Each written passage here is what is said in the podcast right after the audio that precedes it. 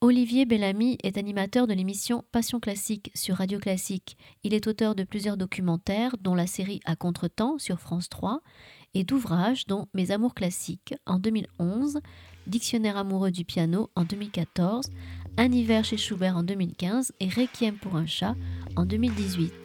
Jeudi 6 février 2020, Olivier Bellamy était à la librairie Ombre Blanche pour une rencontre autour de la publication de son essai L'automne avec Brahms aux éditions Bûcher-Chastel, proposé à l'occasion du concert de Martha Argerich et Misha Maïski à la Halograin le soir même.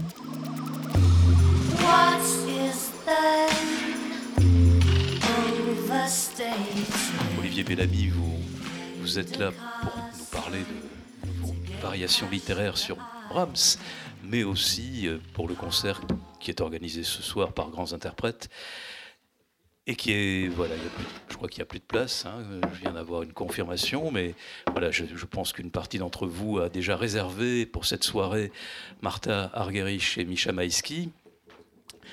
En attendant, euh, bah, vous venez euh, dialoguer avec euh, Pierre Cadars autour de ce, de ce livre qui est peut-être un peu particulier dans vos exercices d'écriture. Je vais vous en laisser parler avec Pierre euh, voilà, et rappeler que votre maison reste de temps en temps, vous avez un, beau, une belle maison qui est Bûcher-Chastel, qui est cette grande maison euh, dévolue à, la connaissance de la musique depuis, bien longtemps, depuis 80, euh, 80, presque 80 ans, depuis la, la, fin des années 40, avant les années 40. Ah oui, vous pensez Edmond Bûcher, moi j'aurais plutôt dit, mais peut-être, peut-être avez-vous raison partagé entre les œuvres de Jung et puis et, la musique. Curieux comme. Euh, je vais faire une vérification, je vous dire ça tout à l'heure. En attendant, Brahms, à toi. Oui, un livre pas si étonnant, puisqu'il fait suite à Un hiver avec Schubert, qu'il est question d'un requiem chez Brahms, et que j'avais eu le plaisir de dialoguer avec vous pour Requiem pour un chat, que vous étiez venu présenter il y a deux ans. Alors la première question que j'aimerais vous poser, je commence peut-être par la fin, et qui concerne aussi bien le concert de ce soir que un peu tout l'ouvrage, c'est peut-on ne pas aimer Brahms? Parce qu'on a l'impression qu'en France en particulier, pendant longtemps, on n'a pas aimé Brahms. Alors voilà, je vous demande de reprendre le livre à l'envers et de dire pourquoi on n'aime pas Brahms généralement. Et après on dira tout le bien qu'on en pense. Est-ce qu'il y a des gens qui n'aiment pas Brahms ici?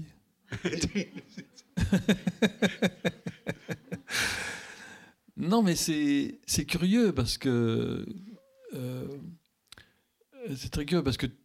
alors, je sais pas, j'ai l'impression que c'est par, euh, c'est par période. Il y a un moment, il y a un certain moment où. Euh, on n'écoutait plus, on, on adorait la musique baroque, puis c'est un peu, il y y a des modes comme ça, il y a des,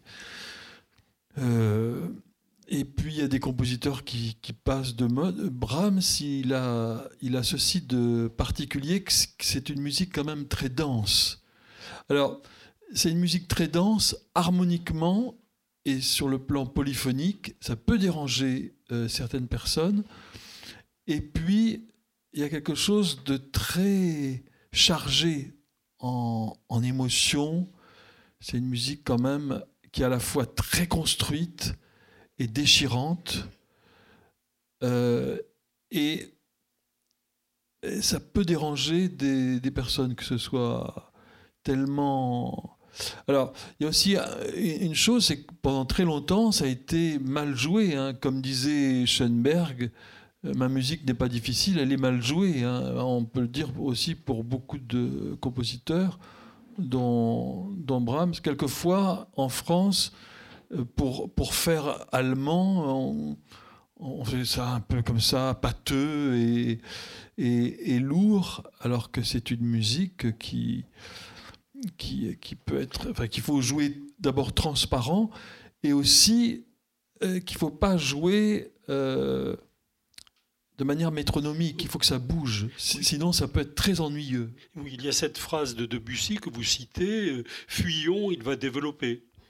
Oui. Est-ce que ce n'est pas parce que oui, ça c'est ça c'est un peu long. C'est Debussy, mais Debussy a, comme il avait énormément d'esprit, il, a, il a critiqué, il a eu la dent dure sur beaucoup de compositeurs. Hein. Donc, mais bon, c'est vrai que on a beaucoup reproché aussi à Brahms d'être d'être un épigone de Beethoven. Ça, c'est symptomatique de, notre époque, de l'époque moderne, que quand quelqu'un reconnaît... Aujourd'hui, il faut être... Aujourd'hui où... Euh, euh, il faut être euh, un peu révolutionnaire, il faut tout remettre en cause. Alors là, tout de suite, on est à partir du moment où on reconnaît ses maîtres, où on reconnaît humblement venir avoir étudié Jean-Sébastien Bach et puis continuer à écrire à l'ombre de Beethoven, euh, ça paraît toujours ennuyeux et, raseur. or, le, le, génie de Brahms, c'est justement de, de, regarder en arrière et, de faire du neuf, de, de, continuer le, chemin de ses maîtres, enfin, d'être un peu sous le soleil de, de ses pères. Euh, dans, dans, ce livre où vous parlez de votre propre expérience et de votre rapport très intime, très personnel, très fort avec la musique de Brahms, vous dites quel a été le choc pour vous d'entendre pour la première fois un requiem allemand. Euh, est-ce que vous pouvez revenir un petit peu sur ce que représentait cet enregistrement, qui est l'enregistrement de référence avec euh, Schwarzkopf et Fischer-Dieskau, et qui, euh, apparemment, si l'on lit votre ouvrage, a marqué un, vrai choc affectif? Oui, si j'essaie de me remettre dans la peau de l'adolescent boutonneux que j'étais, euh, je crois que ça m'a. Il y a une très grande douceur dans ce requiem. Euh, il y a à la fois un, mélange, mais ça, je suis très sensible à ce mélange-là. Je ne sais pas pourquoi. Comme par exemple chez certains interprètes, comme j'étais euh, hier avec Nicolas Angelich, le pianiste que vous connaissez peut-être bien, que vous avez dû entendre, euh, et qui a ce mélange-là, c'est ce mélange de, très grandes de sons qui peut être très puissant, très, très nourri et très tendre.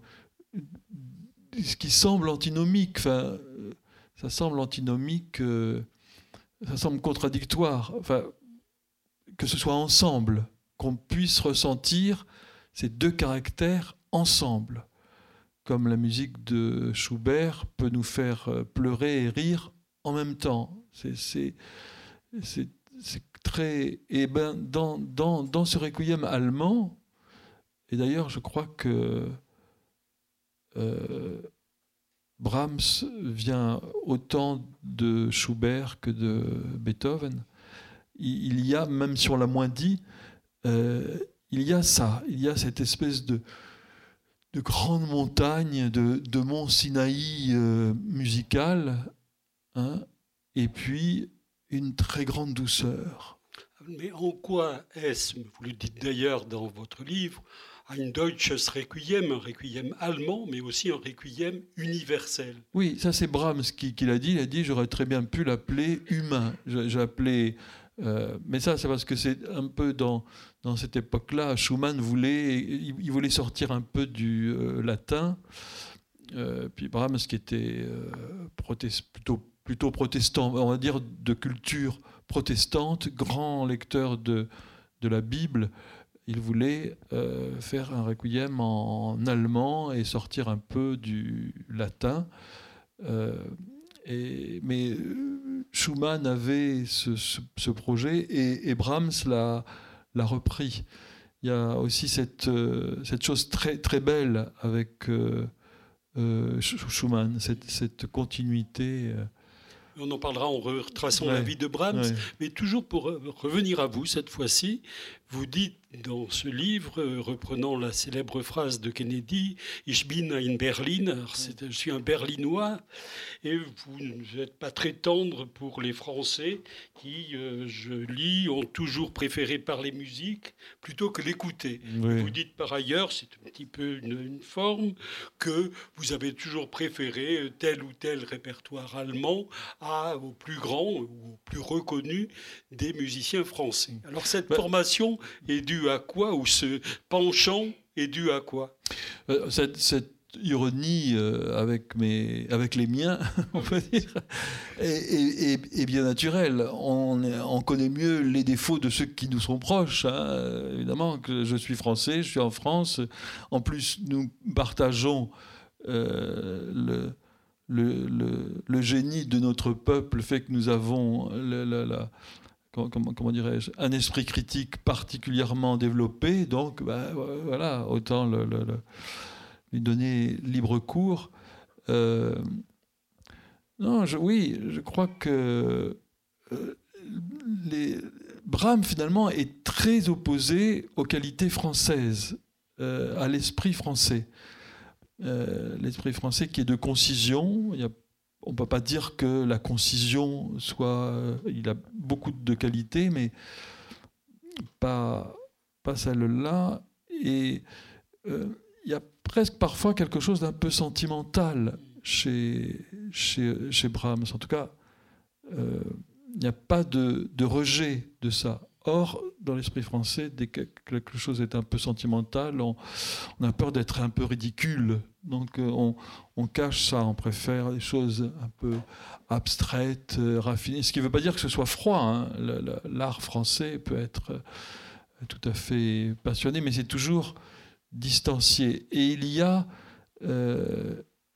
chez, chez, Brahms, encore une fois, ce, cette chose non révolutionnaire. Wagner, je sais que vous avez eu un, Parsifal euh, fabuleux ici, mais les Français ont toujours été plus attirés par Wagner, qui, euh, comme ça, a cette image de révolutionnaire, euh, orgueilleux, alors que Brahms donne moins prise à l'imagination c'est Samson François qui disait euh, que c'était de la musique pour dimanche après-midi pluvieux, évidemment. Dit comme ça, ça fait pas très envie. Hein.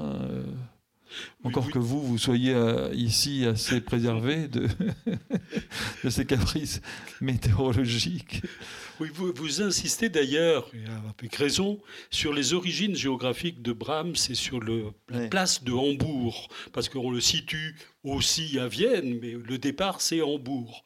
Et ça fait d'ailleurs, comme pour tous les chapitres, un titre qui fait choc, La maman et la putain, c'est un peu tout cela pour lui, mm. euh, Hambourg. Oui, parce que Brahms, c'est vraiment de Hambourg. On ne peut pas dire que Mendelssohn soit très marqué par euh, la ville de Hambourg, même s'il y est né, ou Carl Philipp Emmanuel Bach. Mais, dans la musique de Brahms, il y a quelque chose de, très Hambourg. Vraiment, l'atmosphère de, taverne, de port, la, musique populaire. Aussi, euh, cette manière que la musique d'avancer, enfin ce flux et ce reflux qu'il y a dans, dans, cette musique. Moi, vraiment, je, je, je, je sens la, la, la, mer. Enfin, y a des... Ça, ça, ça, s'explique difficilement. Il y a des choses que... que euh, c'est plutôt de l'ordre de la sensation. Mais c'est vrai que euh, Beethoven... Alors, il paraît qu'il aurait vu la mer une fois, mais on a longtemps cru qu'il n'avait jamais vu la mer, ce qui paraît, alors qu'il adorait les huîtres. Dès que, dès que les huîtres euh, arrivaient à, Vienne, il y, a des lettres enflammées de Beethoven. Mais euh, Brahms, Brahms est né quand même au, bord de la mer. Puis ça peut paraître un peu euh, anecdotique, je pense que ça ne l'est pas. Et qu'il y aura toujours la marque de Hambourg, où d'ailleurs il n'est pas toujours traité comme il aurait dû l'être euh, dans toute sa vie. Et puis l'homonymie, même si euh, elle est en français et elle n'est pas en, allemand, l'homonymie entre mère et mère, comme entre le temps et, et, le temps. Enfin, c'est des choses extrêmement fortes. Mais bon, c'est pas c'est pas une analyse très euh, scientifique, mais bon, c'est pas un livre musicologique très euh, scientifique. Puis euh, on, sait très bien que en cherchant des choses de manière détournée et pas analytique, mais sur les côtés, par exemple, on, sait très bien que la nuit, on voit mieux sur les côtés qu'en face. alors les, les, scientifiques vous disent que les, cellules à, à, bâtonner, je sais pas quoi, je suis pas un, expert, mais Catherine, euh, c'est certainement ça mieux que moi. on, voit forcément mieux la, nuit. Bon, ben voilà, quelquefois, de, regarder un peu, de, faire un pas de côté, on peut mieux voir les choses que. En tout cas, pour voir le, le soleil, certaines vérités, hein, il vaut mieux. Euh, Alors après Hambourg, euh, la rencontre décisive et sa rencontre avec Schumann, non seulement Robert Schumann, mais également Clara Schumann, d'où cette situation extrêmement complexe que vous décrivez très bien, non pas d'un ménage à trois, mais d'un équilibre qui n'est pas toujours facile entre euh, euh, le grand compositeur, qui euh, a des difficultés euh, dans sa tête, son épouse, qui est également compositrice, et le jeune Brahms. Alors là, euh, je dois m'élever contre une tendance qu'ont les, musicologues ou les mélomanes, c'est de se passionner vraiment un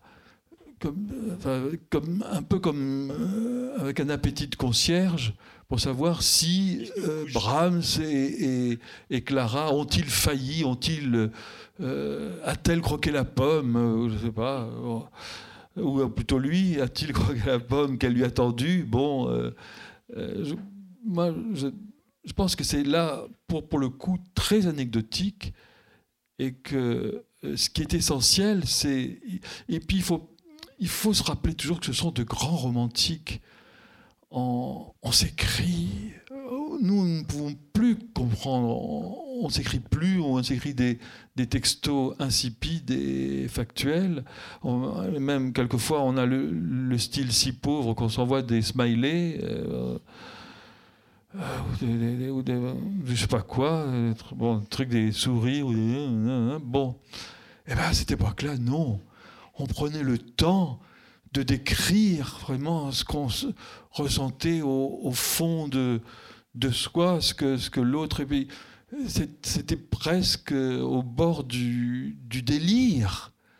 Euh, et, il y avait ça. Euh, Schumann écrit vraiment qu'il est amoureux de, de Brahms. Ça ne veut pas dire qu'ils vont euh, faire un mariage gay ensemble. Vous voyez, il faut quand même euh, il, faut pas, il faut essayer de, de, de, garder un peu, euh, de garder un peu, de, pas, euh, comme disait Aragon, il faut regarder alors avec les yeux d'alors, en, toute, c'est-à-dire ne pas juger à, partir de nos concepts modernes et contemporains, et puis essayer de, de, voir ce qui est éternel et ce qui est contingent, essayer de séparer un peu les choses.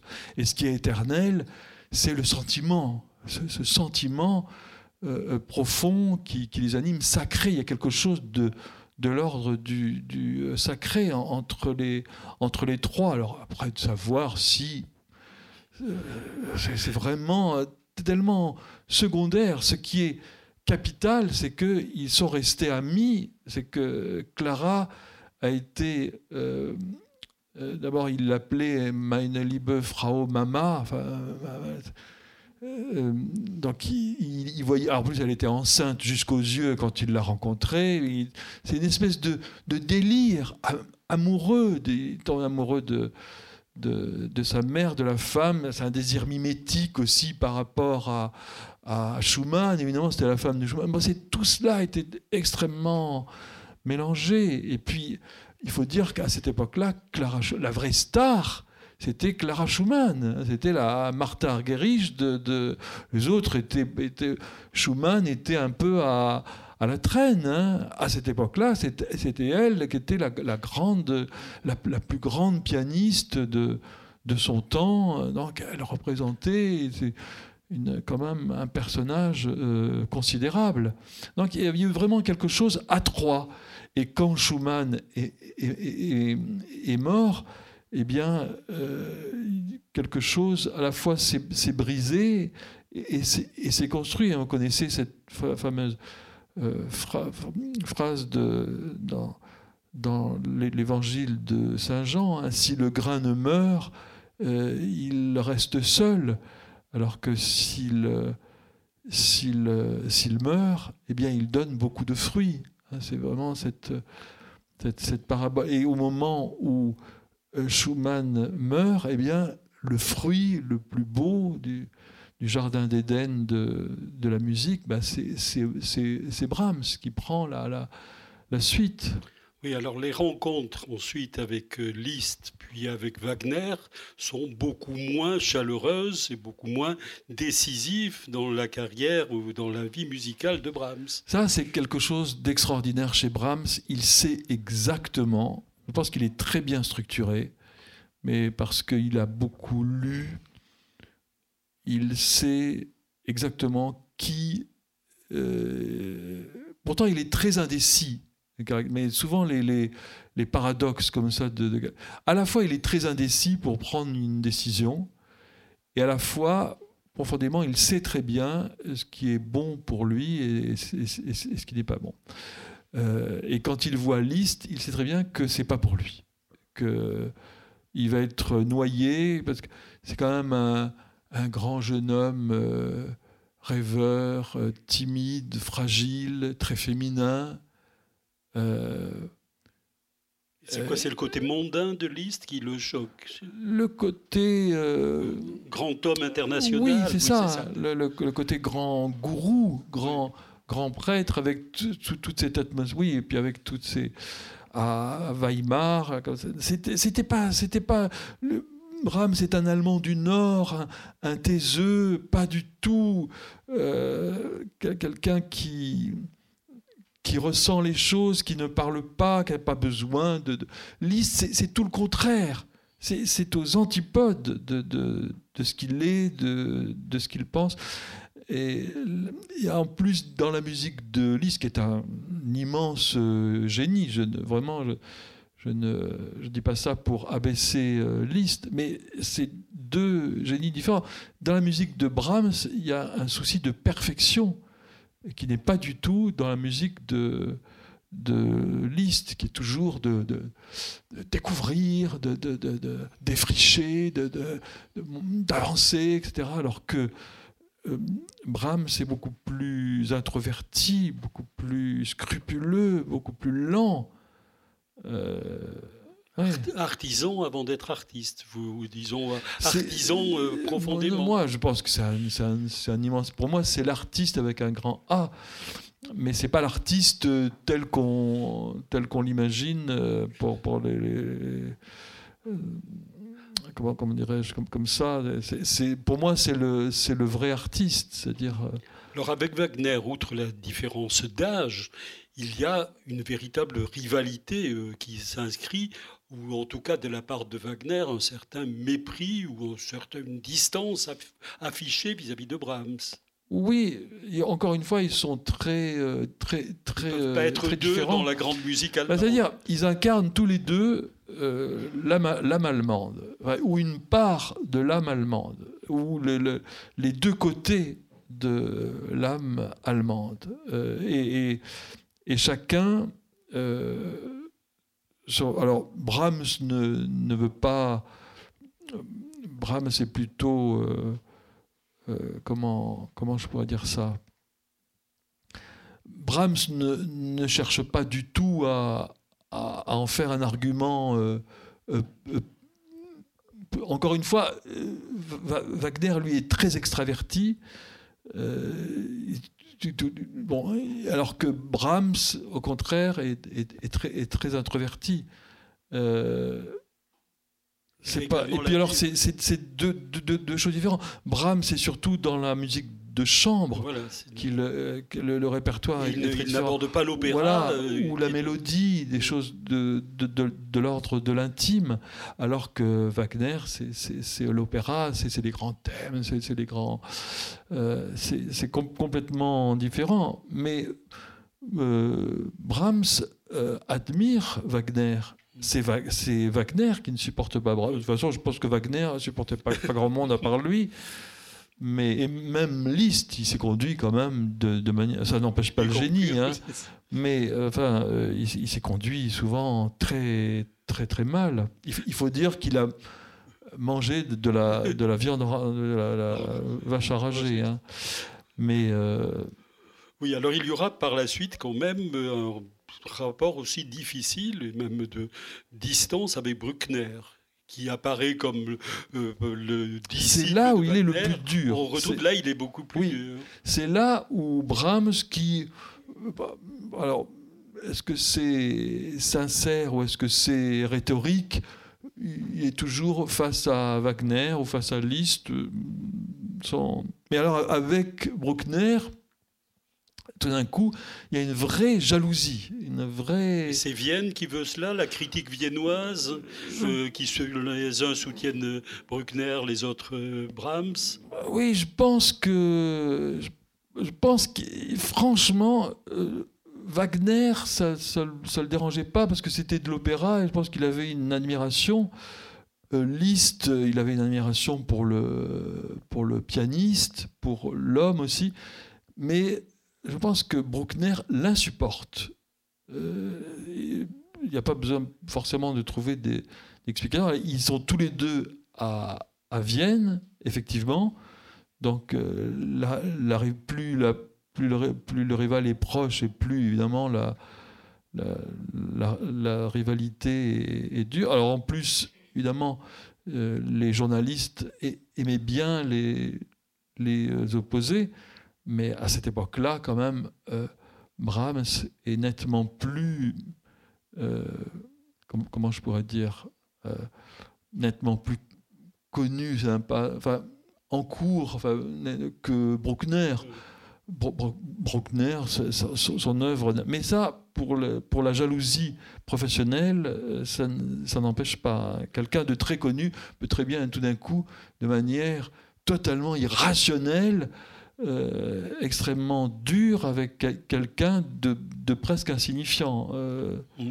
Alors, dans, votre livre, euh, vous ne vous contentez pas, bien sûr, de raconter la vie de Brahms ou ce qu'ont pu être ses différentes rencontres. vous analysez ses œuvres les symphonies, les, certains morceaux de chambre, etc. Au passage, d'ailleurs, j'ai admiré avec quelle élégance les fins de chapitre relancent sur le chapitre suivant. Il y a toujours un lien très subtil entre ces courts chapitres qui euh, forment une suite. Hein.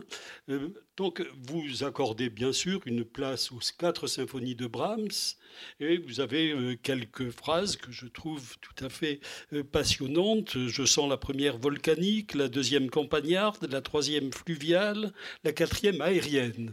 Ça veut donc dire que c'est tous les éléments qui se retrouvent dans les symphonies de Brahms. Ah, ça, pour l'articulation, vous êtes le premier à, à le, remarquer. Oui, à le remarquer. Ah, c'est très, très, habile, c'est-à-dire le à, à l'expliciter vraiment. La dernière euh, phrase renvoie à la phrase suivante. Oui, parce que, ça, ça s'est fait de manière un peu naturelle. Je voulais parce que je voulais que ce soit construit, parce que Brahms, c'est quand on écrit sur Brahms, c'est pas comme on écrit sur Schubert. C'est tellement euh, structuré comme musique que un livre doit aussi oui. Euh, être structuré, va rappeler. Euh, il ne s'agit pas de, d'imiter, mais euh, ou dans le sens de l'imitation de Jésus-Christ, enfin d'un chemin, d'un, idéal, voilà. je voulais quand même quelque chose qui soit bien structuré, voilà, articulé, voilà, hein. comme exactement comme en musique aussi. Euh, si vous écrivez un livre sur la musique qui n'est pas musicale. Euh, bon. Alors donc revenons aux symphonies. Les symphonies, vous, oui. vous avez une, préf- enfin, une admiration sans borne pour la quatrième, apparemment. Oui, moi, je- ouais. Ah, mais bon, euh, ça change aussi. euh, J'adore aussi la. Qui, qui, qui préfère la. Qui préfère la, la, la troisième symphonie les- Vous Oui. Euh, qui, qui préfère la première symphonie Hein Qui préfère la deuxième symphonie Qui préfère la quatrième symphonie Voilà. Voilà. Donc pourquoi la quatrième? Ah, la quatrième, parce que. euh, ben, ah, comment dire? D'ailleurs, ceux qui préfèrent la quatrième symphonie, souvent préfèrent le deuxième concerto, et ceux qui préfèrent la troisième symphonie pré- préfèrent le, premier concerto. Il y a un côté, dans le premier concerto et la troisième symphonie, quelque chose d'al- d'allemand du Nord, quelque chose de très romantique, et dans la quatrième sym- symphonie, quelque chose de plus classique, de plus. euh, moi, j'aime de la même manière. euh, la comparaison va peut-être vous paraître hardie, mais de la même manière que Hitchcock préférait les actrices blondes parce qu'il avait l'impression que c'était le feu sous la glace. Alors qu'il disait que les brunes avaient le sexe sur la figure, Euh, je, je- je cite euh, la phrase d'Hitchcock, hein et qui préférait. Et de la même manière, euh, je, je préfère le- quand le Brahms très classique, où on sent que toute la passion est contenue derrière. C'est tellement Brahms, c'est ça. Euh, la, ça fait penser à cette phrase de, de Novalis euh, que Alfred Brendel aime, beaucoup, le, le, le, le voile de l'ordre, enfin, on doit toujours voir le chaos scintiller à travers le voile de l'ordre. Et, et, ça, c'est très Brahms aussi. Ce côté, tout, toujours, on, sent derrière le, chaos, mais à travers quelque chose d'extrêmement euh, articulé, structuré. Et évidemment, il y a une tension euh, organique, puisque c'est quelque chose de, bouillonnant, comme, comme- une cocotte minute, quoi. Enfin, Quelque chose de, qui est prêt, d'exploser dans un cadre extrêmement euh, classique. Alors, à titre très personnel, on a parlé, vous avez parlé d'Hitchcock il y a un moment, je remarquais combien, à plusieurs reprises, vous parlez aussi de cinéma. Je cite la phrase, par exemple, à propos du requiem allemand Le ciel et la terre rejoignent sans théâtralité, se rejoignent sans théâtralité, comme dans un film de John Ford, et vous étudiez également toutes les utilisations qui ont pu être faites de la musique de Brahms dans différents films. Euh, C'est-à-dire qu'il y a un monde de Brahms qui convient très bien au cinéma, à votre avis? Oui, puis la, culture cinématographique, moi j'aime bien euh, parce que euh, le cinéma se déroule dans le temps comme, la musique. Euh, Il y a beaucoup de... Alors, les réalisateurs ne sont pas souvent très mélomanes ou très cultivés en musique. Il n'y a qu'à demander aux compositeurs qui travaillent avec eux euh, qui demandent souvent, euh, les, réalisateurs demandent souvent euh, si vous pouvez me composer une musique un peu qui sonne comme du Prokofiev. Et beaucoup, bah, pre- prenez Prokofiev. hein, euh. On ne demande pas ça à, Michel Legrand ou à, des, gens comme ça. Bon, ça c'est une parenthèse. Mais nous, nous avons une culture aussi euh, cinématographique qu'il ne faut pas négliger. On, peut faire des, rapports avec la musique, notamment pour, pour, le, pour le montage. Le montage d'un, film est extrêmement musical. D'ailleurs, euh, je crois que la- sans doute la plus belle collaboration a été entre Eisenstein et Prokofiev. Je crois qu'Eisenstein était un génie du montage et, euh, et Prokofiev aussi. c'est prodigieux enfin, ce qu'ils ont réussi à, à, à, faire ensemble l'un et l'autre, euh, l'un faisant les images et l'autre la musique, et quelquefois Eisenstein s'inspirait de la musique pour euh, créer, pour faire des, pour monter son, son, film. C'est une autre parenthèse, mais euh, je trouve que c'est toujours intéressant de, de, de, de, comparer plus que, plus que les tableaux, parce que les, tableaux, il y a quelque chose qui n'est pas, ou alors qui est très métaphorique. Alors que, en mouvement comme le Voilà, c'est ça. Il y a vraiment un. Euh, alors il y a un autre aspect de la musique de Brahms qui est connu, et qui est son rapport avec la musique tzigane, qu'il a appelé musique hongroise.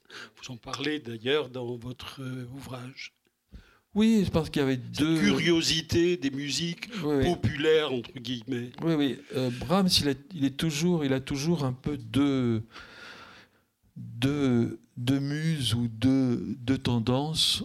On, dit que c'est Schumann, hein, on, pense toujours à Eusebius et Florestan, on, dit que c'est Schumann, et on dit que les Gémeaux sont partagés entre deux, alors qu'ils sont souvent multiples. Hein. Alors que euh, Brahms, lui, il a, vraiment deux. Euh, le, le, passé et l'avenir, il. Euh, il a vraiment deux têtes, quoi, classique et, romantique, euh, vers, vers l'avenir et, et, vers le passé. Et ces deux sources d'inspiration, à part la musique savante, hein, où il était extrêmement cultivé, c'est en musique populaire la musique allemande. Il a harmonisé des chants allemands. Alors ça, c'est son. Là, c'est la maison. Et puis l'extérieur, c'est-à-dire l'intérieur, c'est le foyer, hein, le, foyer de l'âme allemande. Et puis l'extérieur, qui est cette musique tzigane qu'il a découverte euh, grâce au, violoniste Rémini, hein, qui était euh, l'a emmené dans des, dans, des, dans des bars et des, et des tavernes. Et puis il a découvert toute cette musique-là et il a adoré et il s'en est inspiré euh, très très très très euh, souvent. Alors c'est un peu la musique. Encore une fois, on peut dire la ville et la et la, campagne parce que les chants allemands, c'est vraiment la, musique ou les chants de de la campagne, hein. alors que la musique tzigane, c'est plutôt dans les tavernes et, dans les villes, hein, puisque les, les tziganes allaient là où il y avait plutôt du, du, du monde, donc dans, dans les villes. Quoi. Alors dans la grande tradition de la musique allemande, il y a aussi tout son rapport avec la musique de chambre. Ah oui. Euh, dont on n'a pas parlé encore, mais qui est un élément majeur euh, parmi les compositions de Brahms. Oui, parce que la, musique de chambre, c'est vraiment son journal intime. C'est vraiment la. Autant. Euh, c'est d'ailleurs drôle, tiens, souvent, la musique de chambre, par exemple, c'est ça la grande différence aussi avec Beethoven. Par exemple, euh, Beethoven, on sent très bien que dans sa musique de chambre, il prépare ses symphonies. Dans, ses trios, il, se fait la main. Pour Brahms, la musique de. le quatuor, excepté hein, pour Beethoven, évidemment, qui est un genre, qui est un, idéal et un aboutissement en soi. Mais pour Brahms, il est vraiment dans la musique de deux chambres. La musique de deux chambres n'est pas un palier pour aller vers autre chose. La musique de chambre est l'aboutissement. Euh, et pour le reste, il me, il me semble qu'il est plus aussi bien la musique de piano que la musique euh, orchestrale. Euh, c'est plus pour se prouver quelque chose à lui-même ou répondre à, à ce qu'on attend de lui. Et d'ailleurs, c'est pour ça que ça, met tant de temps à accoucher. Hein. quand même, il n'a pas, il pas pu écrire sa première symphonie avant l'âge de 40 ans. Hein. Il aurait très, très, bien pu avant, mais euh, comme c'est un tel perfectionniste, il a préféré attendre pour que. Mais la musique de, chambre, c'est vraiment son univers. Si on veut connaître l'âme de, Brahms à nu, comme pour Schubert, du reste, c'est dans sa musique de, de, chambre vraiment qu'il faut. Alors, une question encore, avant de laisser la parole à telle, personne qui voudra bien poser des questions, c'est euh, une phrase laquelle je me suis arrêté, laquelle je trouve une part de paradoxe, mais c'est volontaire. Peut-on écouter du Brahms autrement qu'en cachette dans ce monde où la musique euh, au kilomètre envahit tout l'espace? Donc est-ce que Brahms, en dehors des concerts, nous allons tous, gagne à être écouté en cachette? Oui, c'est un paradoxe. Vous avez, vous avez, vous avez raison, parce que le concert, c'est quand même. euh, Mais C'est le rapport plus intime qu'on peut avoir Oui, de la musique, oui. plus personnel, plus... moi, de toute façon, je vais, vous, je vais vous dire une chose, mais euh, c'est peut-être avec l'âge, mais autant j'adore le, concert, mais de la même manière que j'ai beaucoup de mal à aller au cinéma parce que les, autres me dérangent vraiment. Euh, les concerts, je supporte plus. C'est très difficile. Je fais un gros effort pour moi-même. Les gens qui photographient ou qui filment, je peux, je peux pas supporter. J'ai vraiment du mal.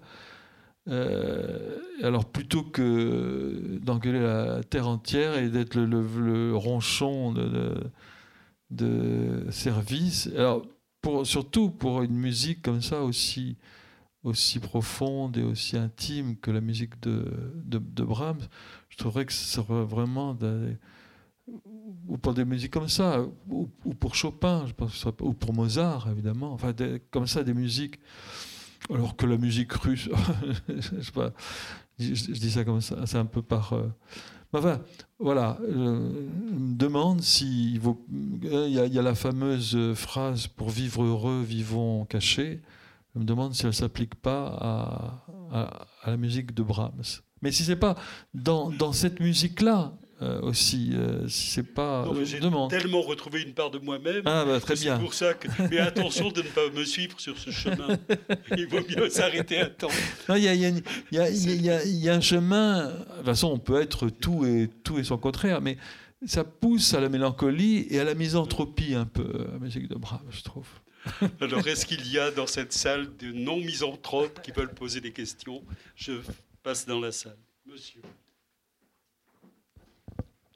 Que pensez-vous des valses pour piano qui sont brèves et très très sensibles?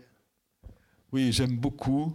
Et c'est d'ailleurs, euh, c'est d'ailleurs, un- c'est une des premières choses qu'il a composées quand il est, arrivé à, à Vienne. Euh, il a composé ses valses pour, euh, pour piano. Et ça, c'est aussi le génie de Brahms. Il arrive à Vienne et tout de suite, il sent exactement euh, un peu comme fera Ravel euh, plus tard, mais il sent la chose tout de suite. Il sent le, génie de, de la valse. Il sent et puis cette, chose viennoise quoi, qui, est, vraiment si particulière. Si... D'ailleurs, il, il- il adorait lui-même euh, les jouer et jouer des, des valses avec Johann Strauss, qui était un de ses grands amis. On, a parlé tout à l'heure de ses, de ses rivaux, de ses inimitiés, mais l'une des choses qui me, euh, qui me ravit le, plus, c'est son amitié avec Johann Strauss. D'ailleurs, au, euh, au cimetière de Vienne, ils sont côte à côte. hein. Il y a Johann Strauss et Brahms qui sont euh, les, deux tombes sont, sont côte à côte. Il y a Beethoven et, Schubert hein, qui sont quand même un peu la place. Et sur le côté, Johann Strauss et, et, euh, et- et- Brahms. Et le fait que Brahms ait écrit sur la partition de, du Beau Danube bleu, hélas, pas de moi, je trouve c'est quand même une chose merveilleuse. hein. Autre question Oui, je viens à vous.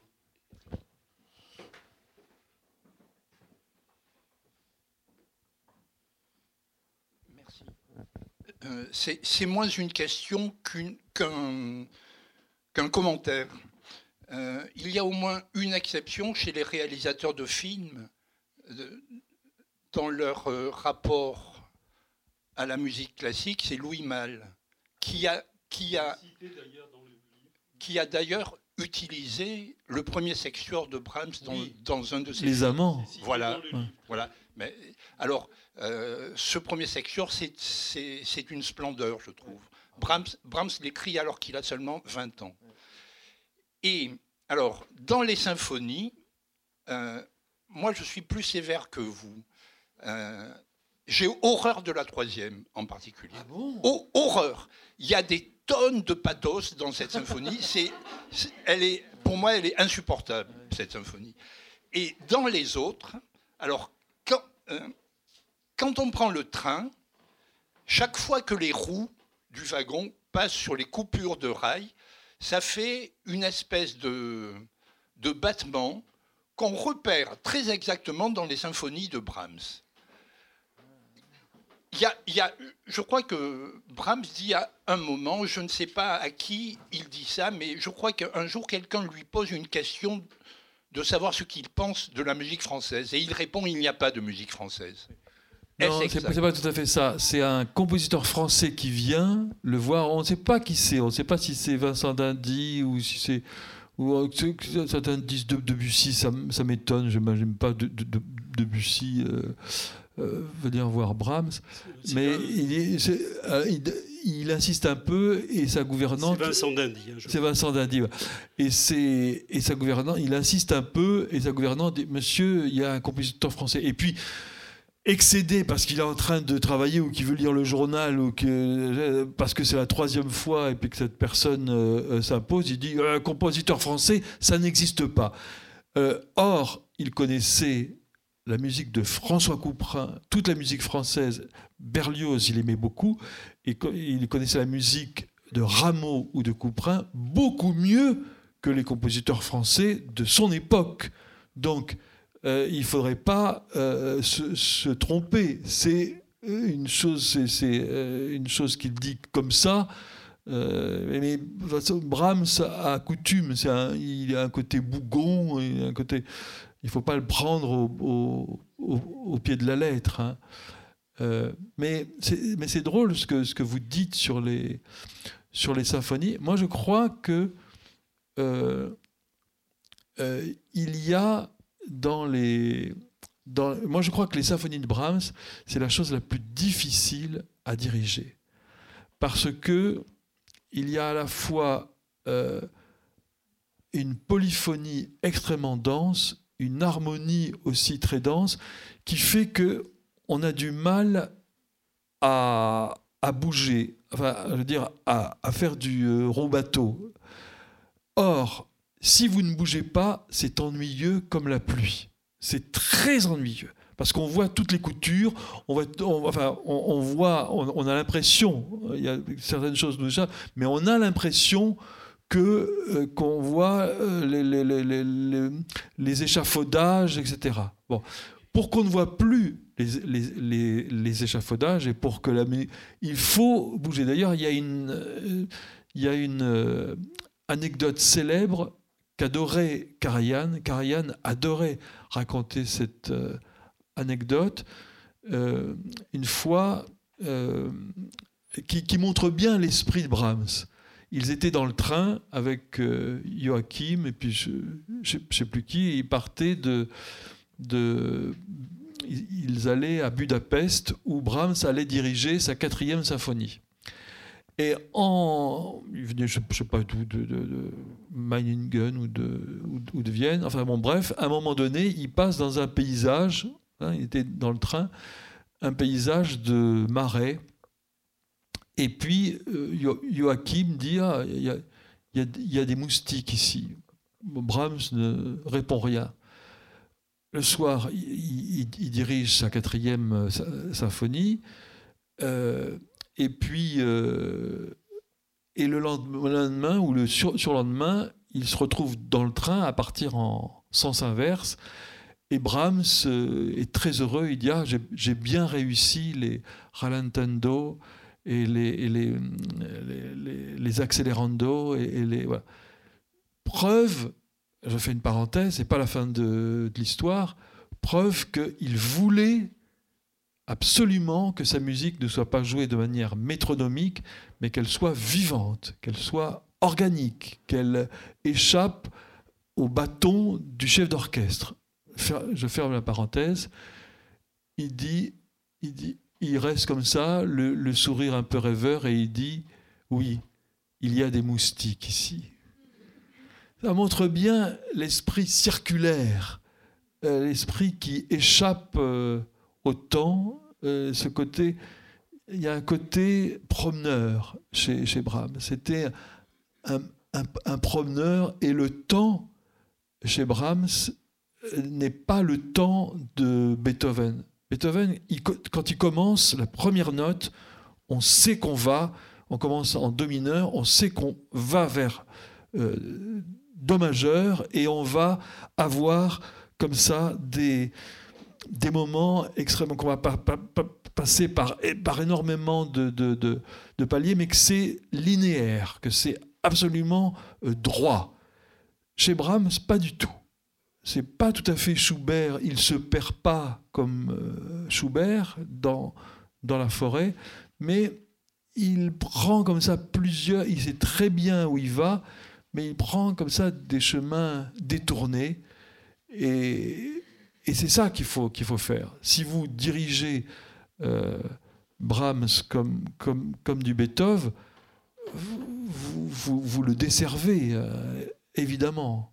Je ne sais pas si j'ai réussi à vous faire aimer un, un, temps soit peu les, symphonies, mais quand on les, entend par Furtwängler, par, par, exemple, oh on voit vraiment que, ça bouge, hein, que, rien n'est jamais... Euh, que, tout peut arriver, quoi. Alors une dernière question qui aurait pu être d'ailleurs la première, c'est le titre euh, L'automne avec Brahms. Alors vous donnez le poème qui justifie cela, mais en quoi peut-on considérer, pouvez-vous considérer que c'est une musique automnale ou qu'on peut passer l'automne avec Brahms, ce qui est différent d'ailleurs? Passer l'automne, c'est être tranquille chez soi à écouter de la musique chez Brahms. Mais c'est aussi, d'une certaine manière, je ne sais pas si je me trompe, une période, fin de siècle, euh, de romantisme. C'est une musique mélancolique et on pourrait croire en la mélancolie de, de l'automne. Et c'est une saison entre deux. C'est-à-dire que les, les, les, vraies saisons, euh, les saisons euh, euh, radicales, on va dire, sont l'hiver et l'été. Et entre les deux, il y a le printemps et l'automne. Et Brahms est entre deux. Il est entre deux eaux. Donc il est forcément euh, dans une, soit le printemps, soit, l'automne. Et, et l'automne, surtout les, les œuvres de la fin, quand on entend le quintet avec clarinette, ça ne peut être que le mouvement lent du quintet avec clarinette, que peut-être je place au-dessus de tout avec le requiem, c'est évidemment euh, l'automne.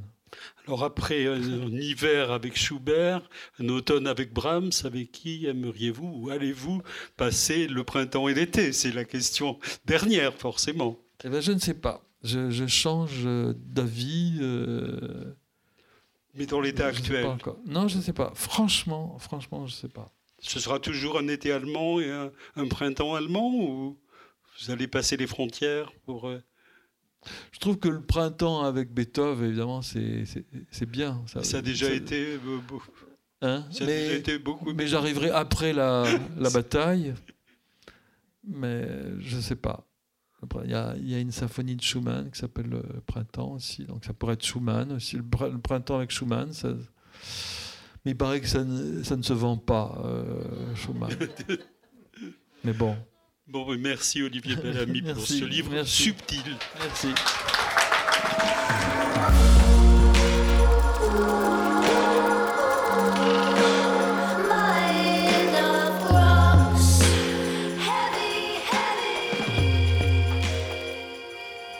Vous avez pu écouter Olivier Bellamy, auteur de l'essai L'automne avec Brahms, paru chez Bûcher-Chastel lors d'une rencontre à la librairie Ombre Blanche le 6 février 2020, en lien avec le concert à la Halle de Martha Argerich et Misha Maïski, organisé par les grands interprètes.